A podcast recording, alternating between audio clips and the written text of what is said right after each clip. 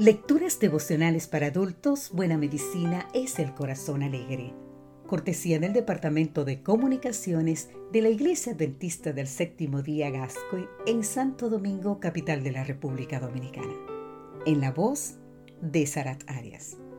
Hoy, 2 de octubre, componentes del perdón.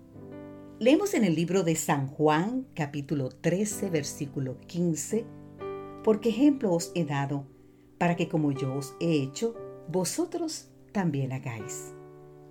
De la serie de artículos publicados bajo el título de Forgiveness, Theory, Research and Practice, los investigadores Michael Koenig y Clark Torrens editaron un libro del que se pueden deducir los principales componentes del perdón. Y estos son reconocimiento del daño, el daño puede ser físico, psicológico, sexual o verbal, y puede haber sido directo, percibido hacia sí mismo, o indirecto, percibido hacia un familiar, amigo, compatriota, entre otros.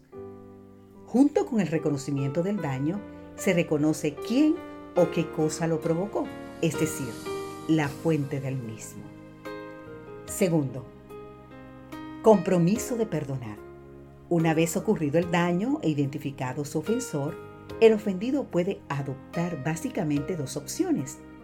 Primero, la venganza o el perdón. Para ello, analiza las ventajas y desventajas de cada opción y realiza una elección. Tercero, pensamientos y afectos. La experiencia del perdón se ve influenciada por nuestras creencias y sentimientos. Gran parte de la habilidad para perdonar depende de la capacidad para empatizar con el ofensor. Reconocer que cada uno de nosotros puede ser a la vez ofendido y ofensor facilita el perdón.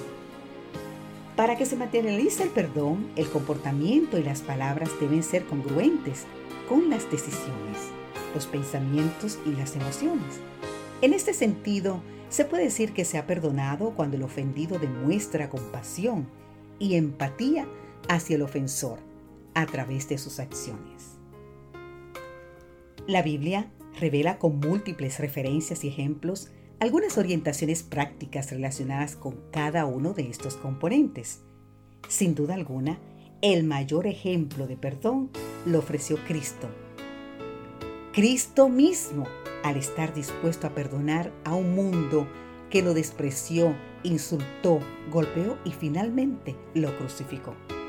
En su segunda epístola, el apóstol Pedro nos anima a imitarlo, porque para estos fuisteis llamados, porque también Cristo padeció por nosotros, dejándonos ejemplo para que sigáis sus pisadas. Él no cometió pecado ni se halló engaño en su boca. Cuando lo maldecían, no respondía con maldición. Cuando padecía, no amenazaba, sino que encomendaba la causa al que juzga justamente. Podemos leer más en 1 de Pedro capítulo 2, los versículos 21 al 23. Hoy te animo en este día a meditar en el ejemplo de Cristo, principalmente en las horas previas a su crucifixión. Nota cómo identifica a los ofensores, reconoce la gravedad del daño y ofrece una nueva oración, intercesora por el perdón, evidenciando sus más profundos sentimientos. Recuerda qué ejemplo nos ha dado para que como Él ha hecho, también nosotros podamos hacer hoy.